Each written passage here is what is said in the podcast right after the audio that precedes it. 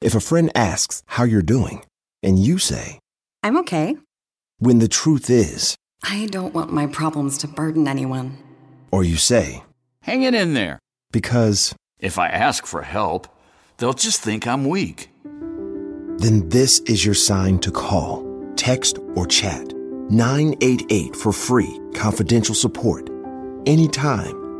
You don't have to hide how you feel. Whether you're a morning person or a bedtime procrastinator, everyone deserves a mattress that works for their style. And you'll find the best mattress for you at Ashley. The new Temper Adapt collection at Ashley brings you one of a kind body conforming technology, making every sleep tailored to be your best. The collection also features cool to the touch covers and motion absorption to help minimize sleep disruptions from partners, pets, or kids. Shop the all new Temper Adapt collection at Ashley in store or online at ashley.com. Ashley, for the love of home.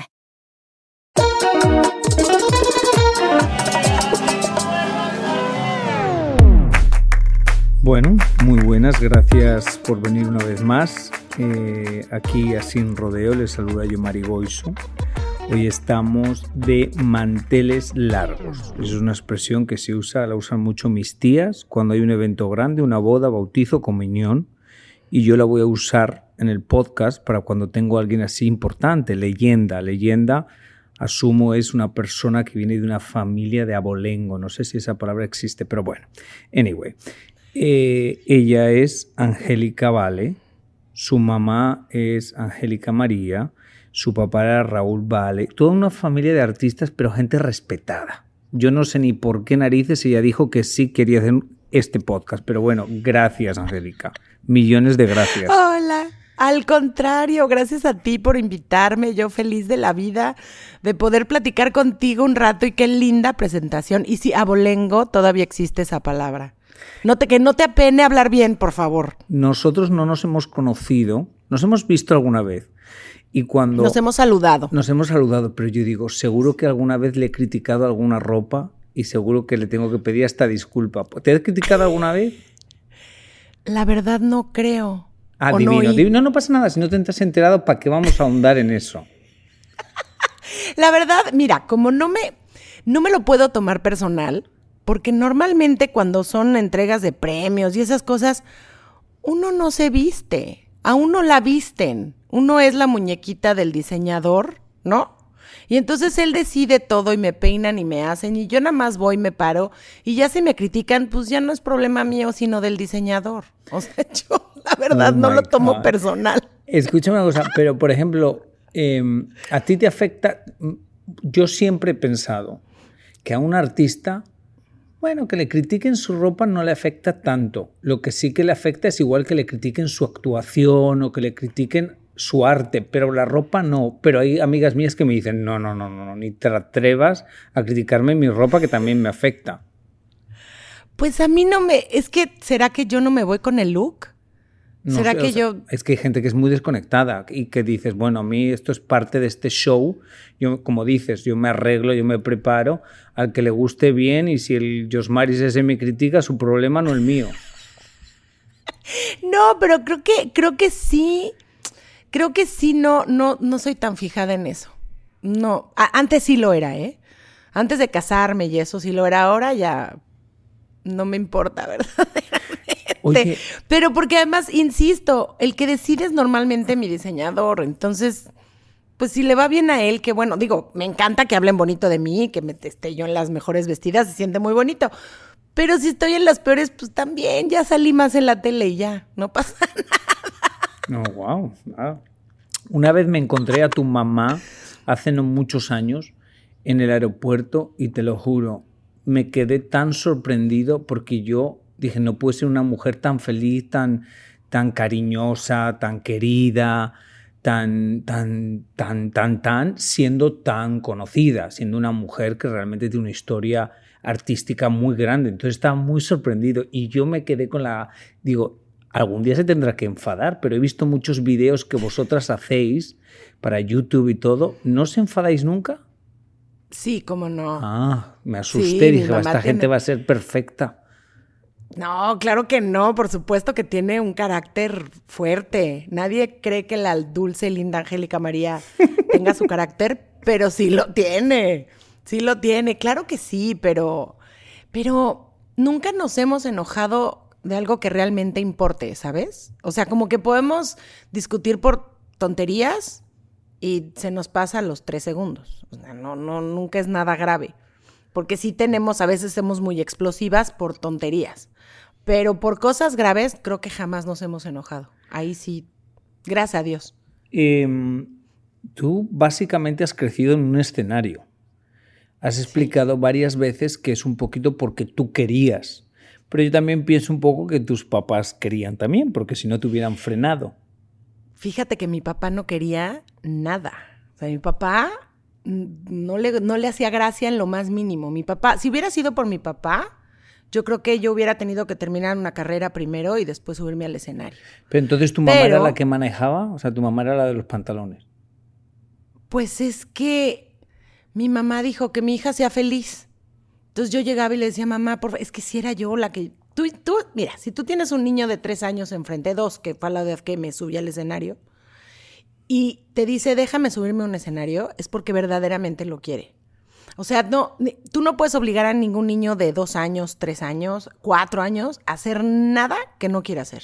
Pero escúchame una cosa, yo por ejemplo ahora, hablando de este tema y perdón que te corto, yo veo mucha gente que fuerza a los hijos a estar en redes sociales o a estar en muchas cosas. Yo odio eso, por ejemplo. Yo jamás haría eso con mis hijos. Jamás, jamás. Digo, Angélica ahora ya empezó a decirme, que por cierto acaba de llegar, gracias, a visitarme. Hola, princesa. Angélica, Di hola. Hola. no lo vas a oír, ahí está. ¿Me escuchas ahora o no, princesa? Ay, sí. Escúchame, ¿te gustaría, eh, estoy hablando con tu madre, de los niños que les gusta hacer cosas en Instagram, en YouTube. Yo ya te he visto en YouTube con tu mamá. Por ejemplo, ¿a ti te gustaría tener tu propio Instagram sola, que tú subirías tus propios posts? Sí, sí, sí. ¿Sí? Muchos sí. Muchos sí. O sea, sí. Lo que pasa es que no la dejo. Claro. a ver, no Instagram. No Instagram. No, ¿Y tú? Chula. No, YouTube tampoco. Tú sola no. Conmigo sí, pero tú solita. Es peligroso, mi amor. No, fíjate que lo des. Bueno, voy a seguir con mi entrevista y ahorita te. No, no, no. Estoy trabajando. Ahorita. Ahorita, mi amor. Ahorita. Perdón, perdón. pero es que. No pasa nada. Estas son las vidas de 2021. Sí, ¿verdad? Sí. Así es. Pero fíjate que no, bueno, lo de las redes sociales mucho, se me hace mucho más peligroso. Porque todavía lo de YouTube, bueno, podría tener su canal de YouTube y cantar y hacer lo que ella quisiera y entretener, porque ya me pidió un agente. Antes de que empezara la pandemia, me dijo que le necesitaba yo conseguir un agente porque quería empezar su carrera de actriz. Pero tú crees que asumo que viendo que en su familia hay muchas mujeres artistas, yo me imagino que para ellos es normal que alguien te reconozca a ti, que alguien te diga wow a su abuela. ¿Crees que puede ser por imitación o es que lo lleva en la sangre? creo que no es por imitación. Me encantaría que fuera por imitación porque sería más fácil decirle que no. Pero sí lo trae trae unas ganas de estar en el escenario. La puse en clases de teatro porque así fue como empezó todo este relajito que me dijo, oye mamá, quiero hacer teatro, quiero estar arriba de un escenario. Le dije, ok, vamos a intentarlo. Hay unas escuelas, vivimos en Los Ángeles, entonces aquí hay de todo. Y me encanta, la verdad. Ojalá yo hubiera tenido, bueno, no, yo tuve más biología profesional, pero pero ella hace obras de teatro, diferentes obras de teatro en esta escuelita donde va y le ponen todo su, este, todo, su, su vestuario, su micrófono, le ponen escenografía y hacen distintas obras de teatro.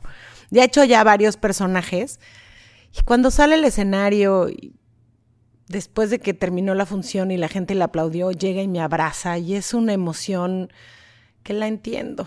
Sí, porque tú lo has vivido creo que nació loca, ¿no? Y entonces siempre que eh, sale algún disco que yo grabé de chiquita o, algo así que ella sabe, me dice, ay, ay, mamá, que yo, quiero, yo quiero ser como tú. Yo hubiera querido ser como tú y tener tu carrera y hubiera querido estar ya en los escenarios. Y le digo, bueno, mi vida, lo vamos a hacer. Lo que pasa es que nos agarró la pandemia, si no ya tendríamos un agent y esta loca estaría trabajando ya porque le gusta. Y el, y el papá, el papá Ella quiere El papá, Ser como mi mamá.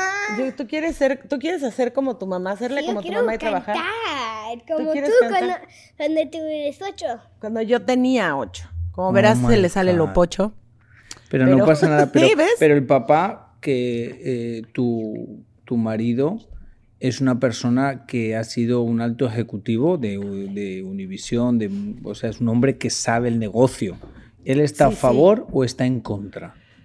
Fíjate que las pocas, ve- bueno, el día que se lo mencioné, sí me dijo, ah, ok, pues sí, ella quiere. ¿Ah, sí? No pasa nada. Está, sí, como que, pues sí. Creo que además sabe que, pues, creo que yo la cuidaría como me cuidaron a mí. Que es muy, yo pensaba antes que era muy extraño que los niños que, que- que crecen en esta industria, pues fueran la mayoría drogadictos o alcohólicos y tuvieran los problemas que tienen, ¿no? Yo pensé que eran muy raros los casos. Y después me di cuenta que el caso extraño era yo. Es que es- eso, eso te iba Que a lo extraño era que yo hubiera crecido en este ambiente. eso te iba a Y preguntar. claro, y que nunca hubiera ra- yo este. Lo raro es que no hayas experimentado algún tipo de abuso de poder, puede ser Exacto. muchas veces, o que no hayas, igual que no haya, puede ser que no hayas probado drogas. Yo en mi vida he probado drogas, pero yo he visto yo muchas tampoco. drogas. Yo las he visto. Yo, ¿sabes cuándo las vi? Cuando se murió mi abuela. Hasta que se murió mi abuela, vi drogas. Yo antes no vi nada, no me enteré de nada. La- el mundo era precioso. no existía nada malo. El teatro era un ambiente precioso. O sea, pero yo era verdad, precioso porque no lo veías, no sabías Por- de lo que era, o porque te lo habían porque no ocultado. lo, porque no lo veía, porque me cuidaron mucho, sí me cuidaron mucho, sí me tuvieron alejada de todo eso. Mira que mis amigos fumaban marihuana como locos y yo nunca me di cuenta, con eso te digo todo. Vamos, ni el olor, ¿no? O sea, ni cuenta me daba yo. Yo vivía en otro lugar, no sé. La verdad es que mi abuela lo hizo muy bien. Nunca me lo ocultó, porque siempre he sabido que existen drogas y que existe el alcohol, pero pero tampoco me lo tampoco me lo prohibió, pero tampoco me lo puso ahí a una edad en la que yo no supiera qué onda. Sí, yo pienso ¿No? que es importante que te hayan contado la realidad de las drogas. O sea, que hay gente que hay gente que conoce la droga a través de sus amigos y lo conocen de pedo y es como cool, es hacerlo cool. Claro. Pero si te han contado antes la historia de que no, las drogas, ese que ves ahí tirado, acabado, es porque hizo drogas. Entonces, mi padre era, yo me acuerdo bien chiquitito, es mi padre. Él está ahí porque ha hecho drogas. Yo decía, pero qué dramatismo todo.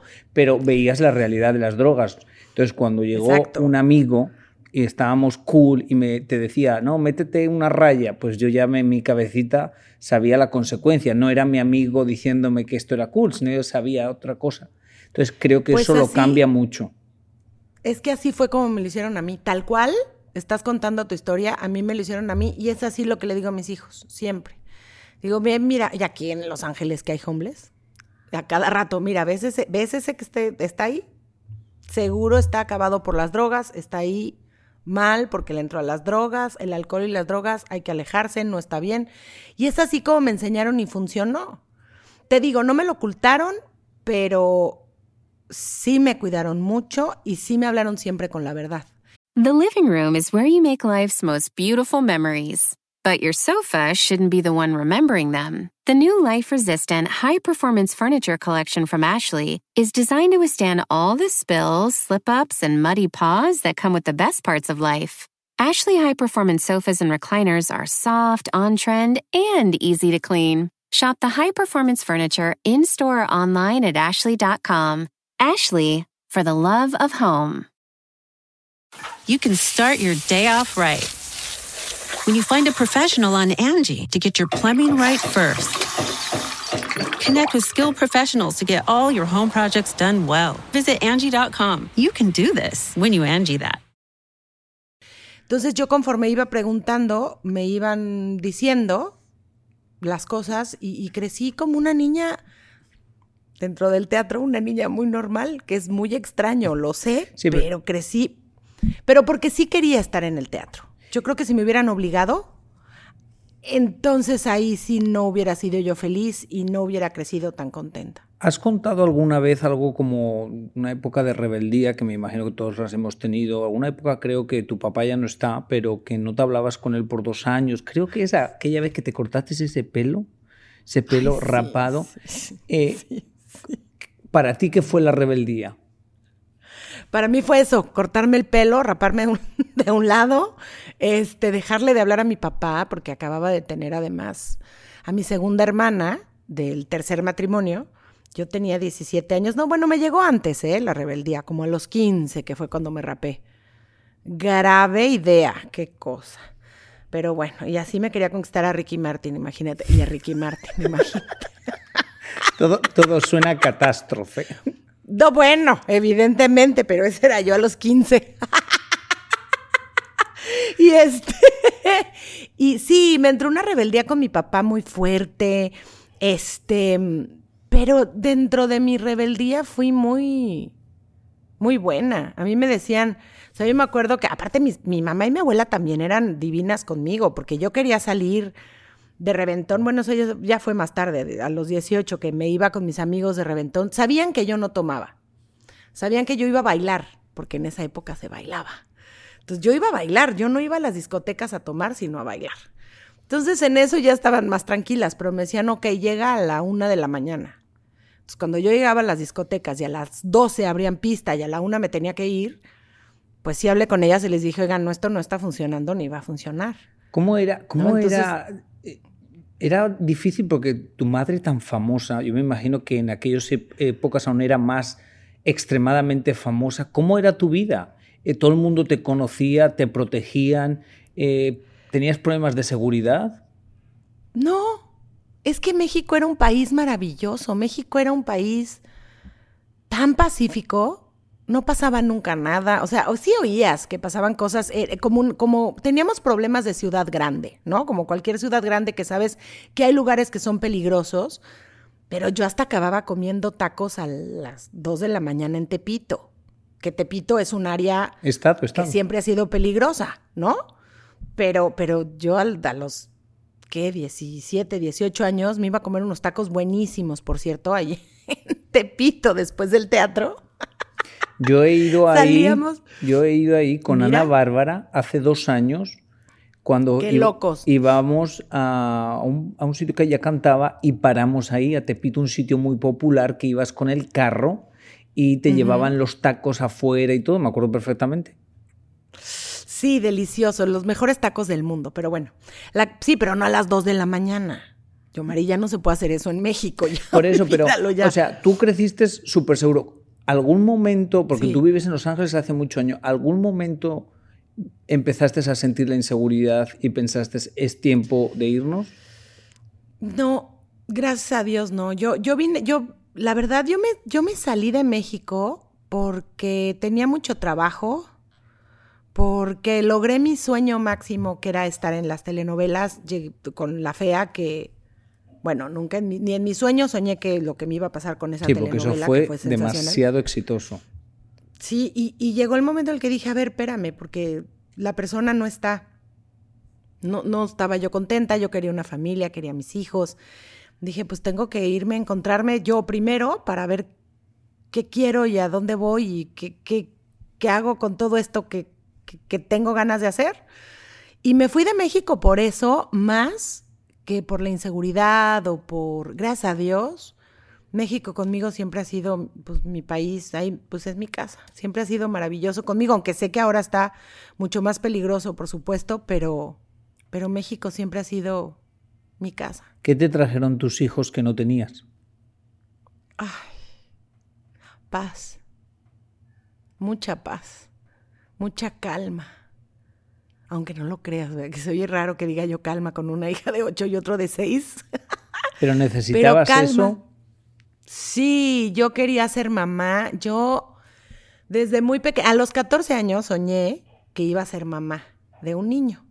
Y dije, ya entendí todo. El día que yo sea mamá, voy a ser la mujer más feliz del mundo. Y no me equivoqué. El día que nació Angélica, bueno, me equivoqué con que nació primero la niña, pero yo quería tener dos hijos, mínimo, y este, y, sí, cuando tuve a Angélica en mis brazos, bueno, desde el momento en que me embaracé y todo, yo, yo ya estaba feliz y enamorada de mi hija y Y llegó, Feliz. y llegó algún momento cuando empezaste a ser madre que dijiste, ya no vuelvo a un escenario, ya no me separo de mis hijos nunca más. todas las veces que me he tenido que ir y los he tenido que dejar, digo, esta es la última vez. Porque los amo y no quiero. Es más, esto de no hacer telenovelas o no comprometerme a una serie de varios meses, la verdad es que no lo he estado haciendo o incluso películas, porque mis hijos, la última vez que hice una telenovela, que la hice en Televisa, este, me regresé a Televisa, era a las 4 de la tarde, yo dije, bueno, pues vamos a hacerla, muy feliz, ahí voy de regreso. Y entonces yo viajaba los domingos en la noche, estaba toda la semana en México y me regresaba los viernes en la tarde para poder llegar a acostar a mis hijos los viernes en la noche.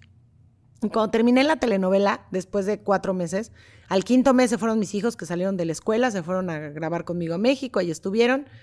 Y Angélica traía una actitud, a, los que tenía seis años en ese entonces, traía una actitud de, de, de quinceañera para patearla, o sea, de adolescente que yo decía, todo lo que yo decía estaba mal, todo me lo recriminaba, todo. Y le dije, oye, ¿qué te pasa?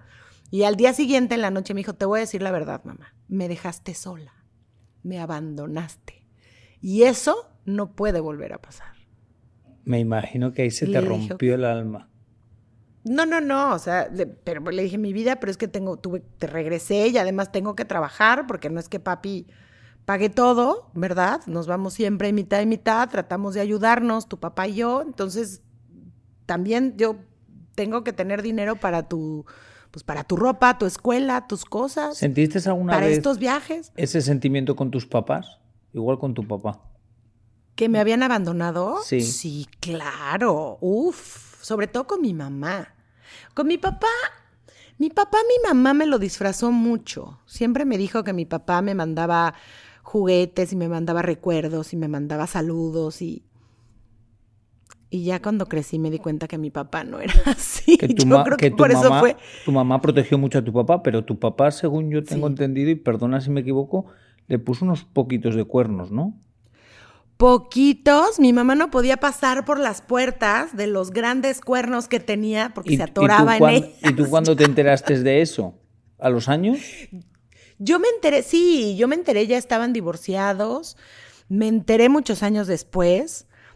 Eso tuvo que ver un poco con que yo le dejara de hablar, no te creas. Ya tenía yo como muchos sentimientos encontrados entre mis hermanas y la nueva esposa, que, hoy fíjate que le agradezco todo el amor que le tuvo a mi papá, pero en ese momento fue como muy fuerte.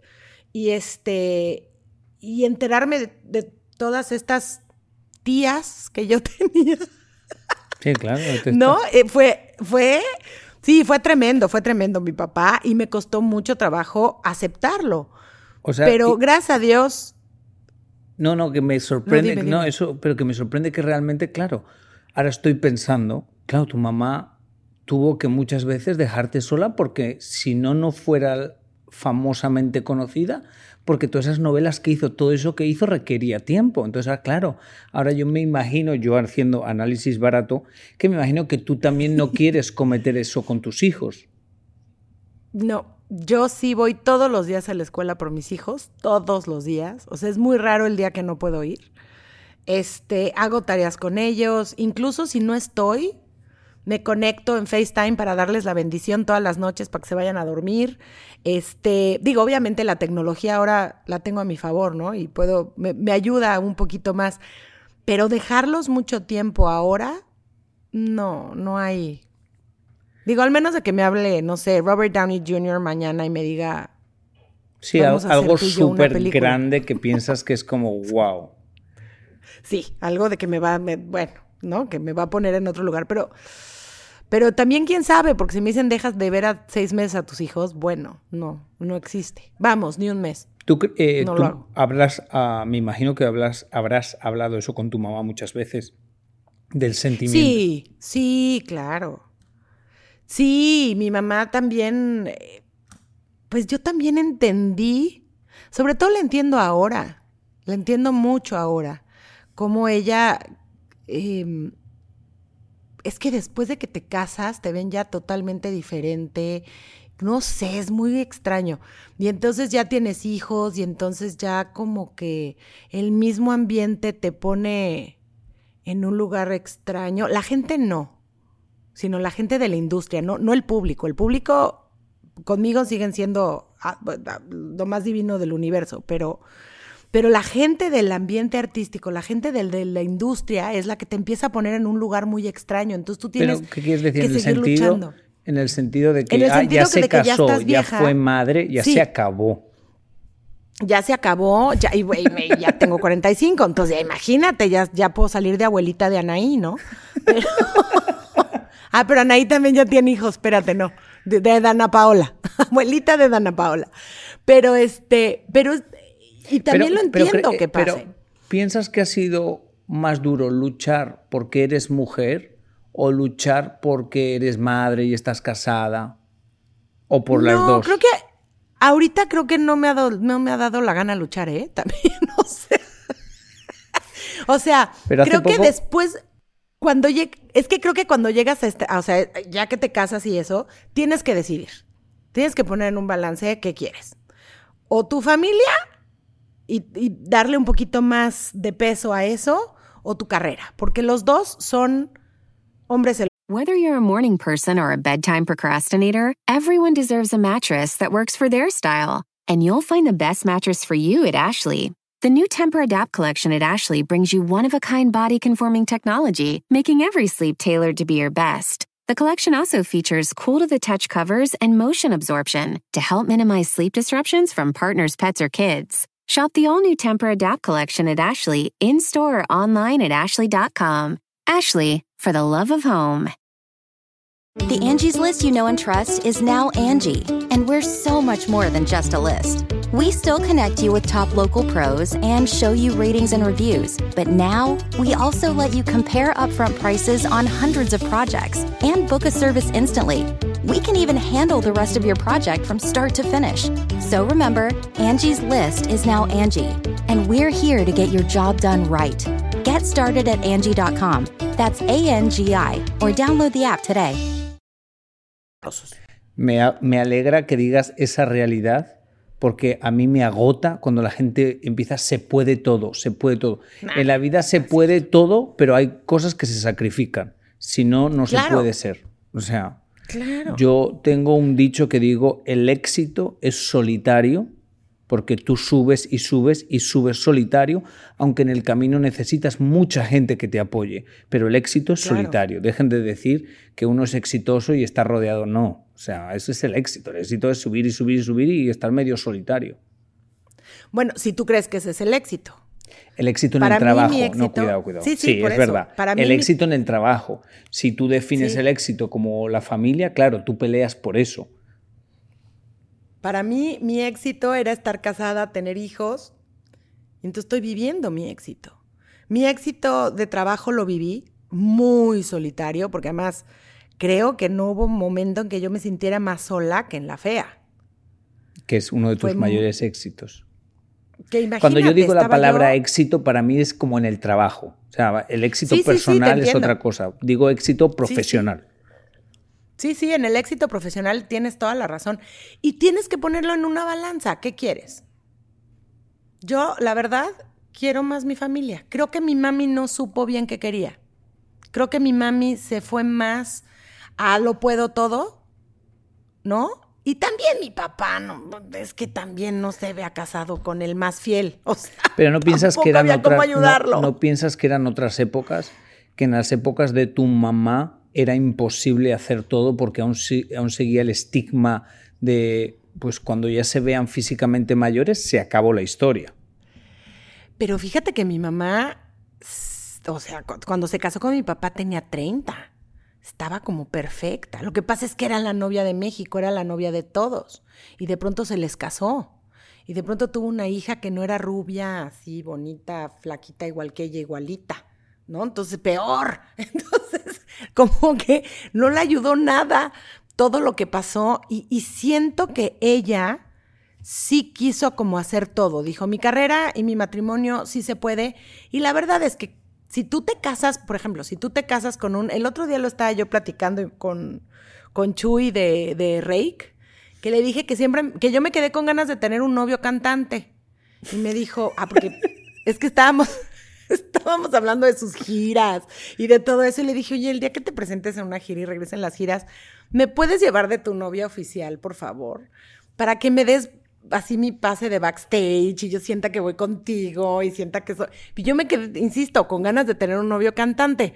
Y me dijo, qué bueno que no lo tuviste porque somos, la verdad es que es terrible, es muy solitaria la vida y las giras y luego, además, las fans, ¿verdad? Hay unas muy fuertes que llegan y se les entregan hacia todo lo que dan. Y me dice, qué bueno que nunca lo tuviste. Le digo, no por eso, pero como no lo tuve y tú eres Es mi amigo, yo puedo ser tu novia. Claro, yo puedo ser tu novia por un concierto. Ya me dijo que sí, así que más le vale que me cumpla. Pero, Escúchame Pero- una cosa, pero- estás hablando porque hace poco estuvisteis juntos trabajando en Tu cara me suena. Exactamente, exacto. vamos, a hablar este, de tu cara, va- vamos a hablar de Tu cara me suena, ahora que ya ha pasado Me un tiempo. Ok.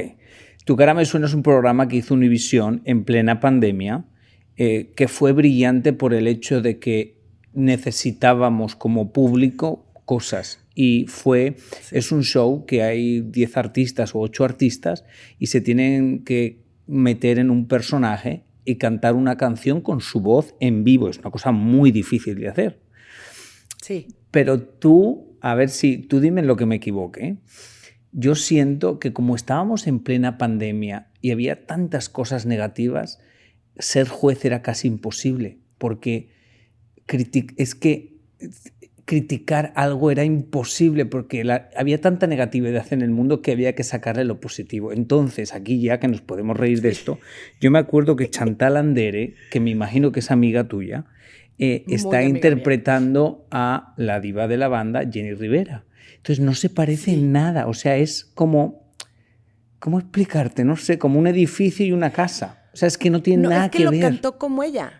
No, sí, y lo sí, cantó pero como ella. Nunca físicamente no se parece. Sí, entonces, Ah, no. pero, y no se parecían físicamente. Era una cosa, pero claro, era como, ¿cómo dices que.? Y, y yo, yo me moría de risa porque digo, es que está de madres la cosa. ¿Cómo le dices que no? Que no le atinaste. Y entonces ahí estabais vosotros intentando. ¿Cómo lo viviste tú eso? Estabais intentando no. que... Dile, dile. A mí me costaba mucho trabajo con Chantal, porque además es mi amiga y la adoro. Pero, por ejemplo, ahí yo sentía que le iba a echar más a la producción que a Chantal. Porque yo decía, ¿cómo dejan que salga cara lavada? No le ponen un vestido que, o sea, que, que- que se pareciera más al cuerpo de Jenny. Que digo, esas cosas, si te fijas, se fueron, se fueron mejorando, porque ya cuando Sandra hizo a Paquita la del barrio, sí estaba como Paquita la del barrio.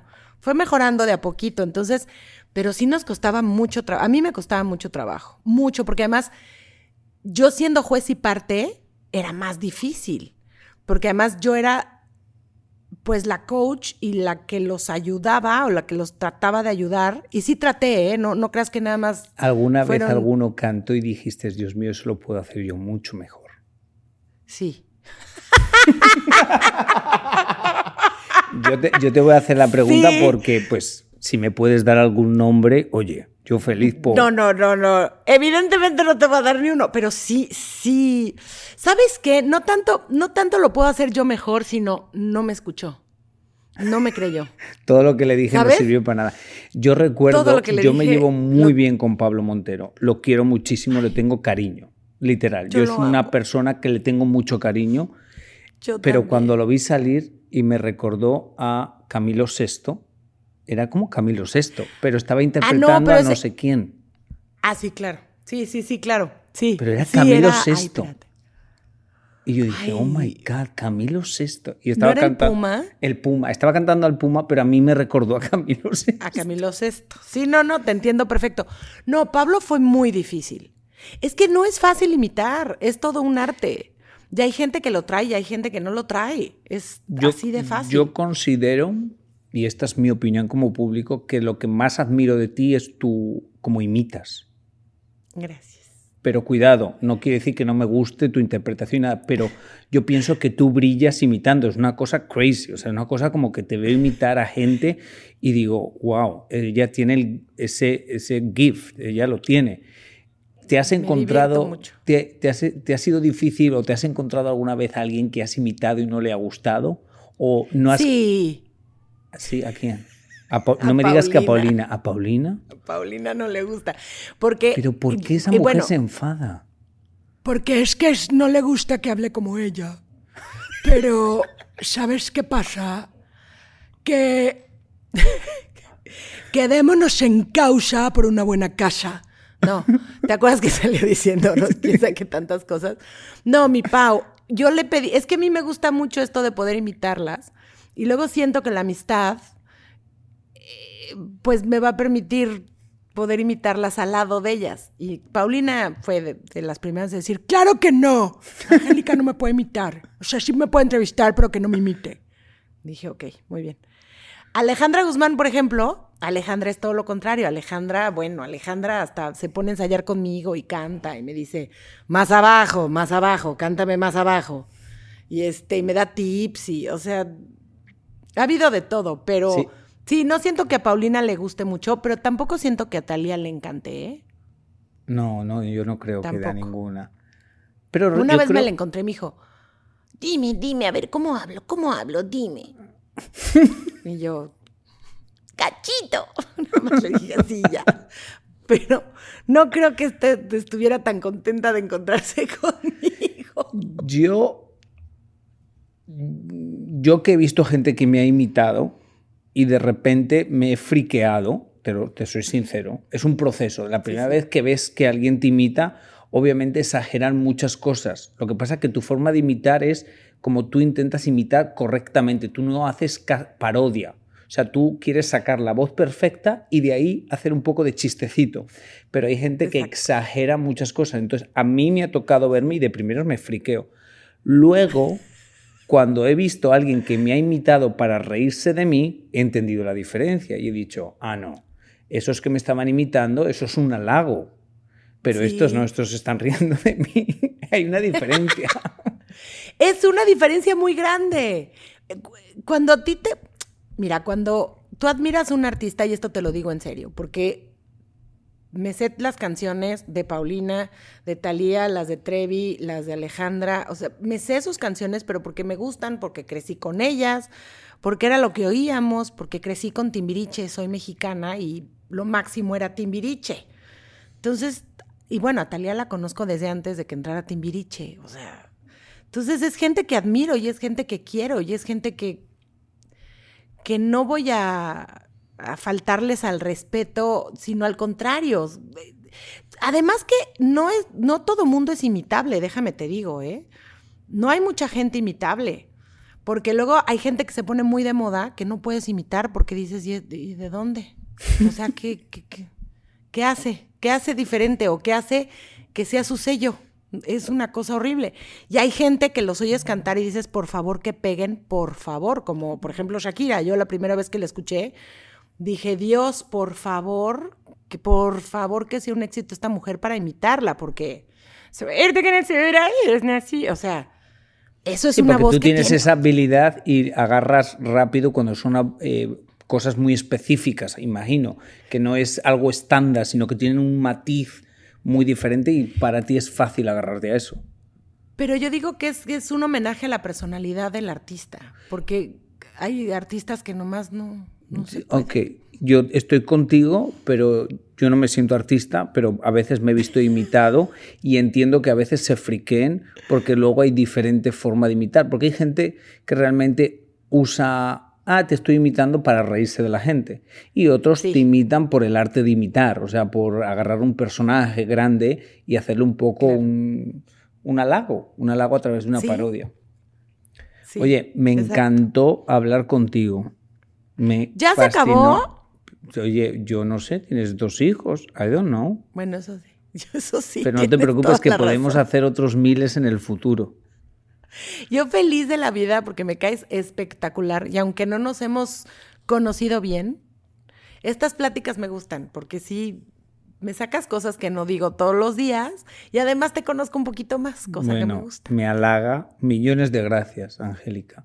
Eh, un placer Gracias a ti. Por tu tiempo y todo. Oye, ¿te has vacunado o no te, va, o no te has vacunado? Todavía no, ya. ¿Y- y ya te vas a vacunar Ya o me no? va a tocar. Sí, sí, sí, sí. Yo sí me quiero vacunar. No me importa si hay chip o no. Yo me quiero Chip. vacunar. ¿Dónde han sacado la gente eso del chip? Ay, de verdad, ¿qué teorías tiene la gente? ¿De verdad que la gente tiene un tiempo libre? Mira, a mí me da mucha risa eso del chip porque digo, ver, ya estamos en Facebook, estamos en Instagram, estamos en Twitter. Y ahí no piensan que hay chip. Exacto, diciendo y gritando todo lo que decimos. Tenemos una Siri o una. ¿Cómo se llama la otra? La de En sí, Amazon. una cosa esas Esa. que hablan, las de Amazon Esas cosas cosa. que hablan y nos oyen todo y nos tienen todos espiados. Entonces, ya si te ponen un chip, ya ¿qué, qué más nos van a saber? ¿Cuál es el problema?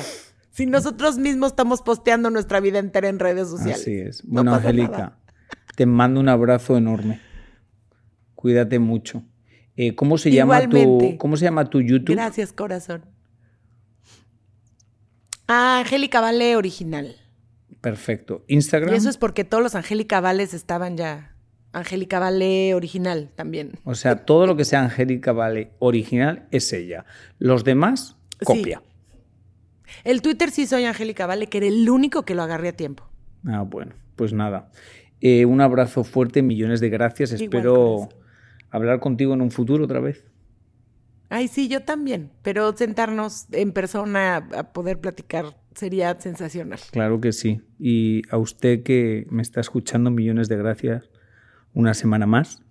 Eh, nada, soy yo Marigoiso. Eh, gracias también a Pitaya FM. Recuerden que esto es completamente gratis. Y nada, que Dios los ponga siempre donde más puedan brillar.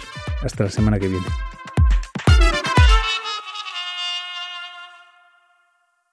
Whether you're a morning person or a bedtime procrastinator, everyone deserves a mattress that works for their style. And you'll find the best mattress for you at Ashley. The new Temper Adapt collection at Ashley brings you one of a kind body conforming technology, making every sleep tailored to be your best. The collection also features cool to the touch covers and motion absorption to help minimize sleep disruptions from partners, pets, or kids. Shop the all new Temper Adapt collection at Ashley in store or online at ashley.com. Ashley, for the love of home.